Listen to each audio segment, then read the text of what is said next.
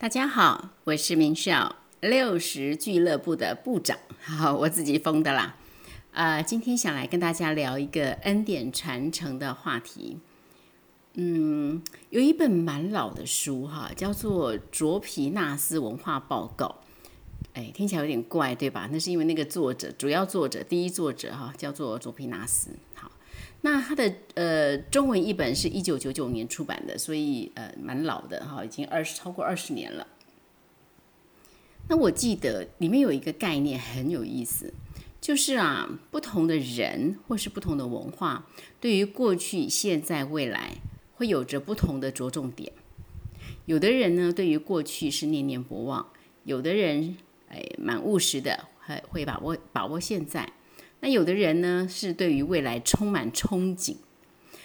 如果我们用画画三个圆的方式来代表每一个人心目中的过去、现在、未来，就可以从这个圆的相对大小看出来，在每一个人的心目中，哪一个部分的分量是比较重的，哪一个部分的分量是相对较轻的。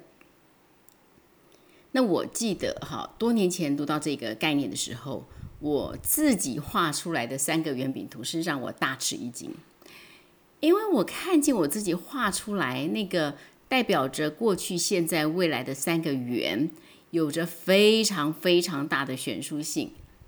如果我的现在是一颗橘子的话，那我的未来像什么？你知道吗？我的未来像一颗大西瓜。而我的过去呢，就好像一颗绿豆这样，所以，所以你可以想象，就是对于我来说，我的过去是很小的，我的未来是很大的，因为我很少会去回顾过去，也不会留恋。通常呢，在我心里面所想的，如果不是未来的目标，就是现在的任务。那在我的脑海里，如果真的要去了去好好的剖析一番的话，总是一堆的这个 to do list。一长串的代办清单。换句话说啊，我是一个标准的未来导向的人，而且还是超级未来导向，好，非常非常清楚的一个就是看重未来，以未来主导我所有心思意念的这样的一号人物。那因为这样嘛，哈，那我年轻的时候啊，如果碰到老一辈口沫横飞话当年呢，我总是左耳进右耳出的。嗯，其实呢不是一种不尊敬了哈，也不是因为我傲慢无礼，真的比较像是一种先天倾向。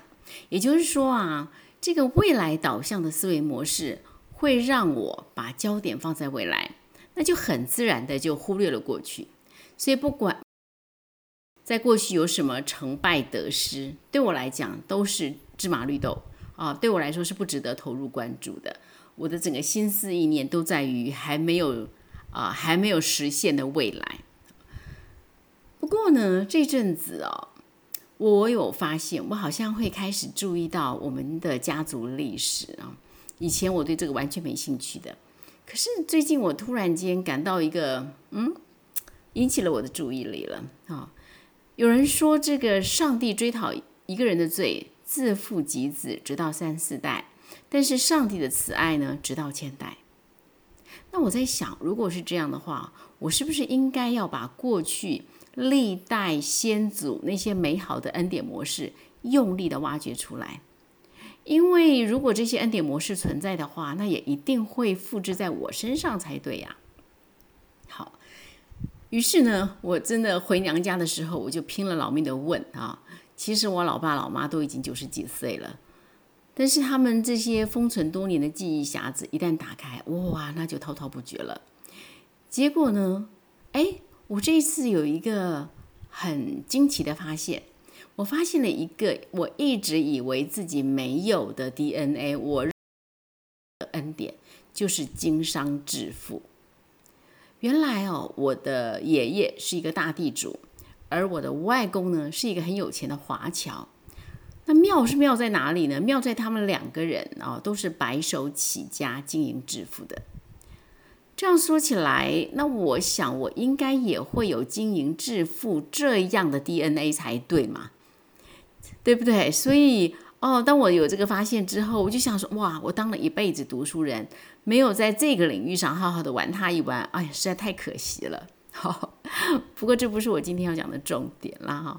我今天要讲的重点是说，哎，我发现啊，随着这个年纪增长哈，一个从来不会回顾过去的人，居然也开始追溯既往了呀。想起来，这应该也是一种所谓的六十效应吧。那嗯，提起这个话题，主要是因为我很想要鼓励咱们六十俱乐部的朋友们，其实嗯，找个时间停下来，回头整理一下家族的恩典模式，其实是一个不错的主意。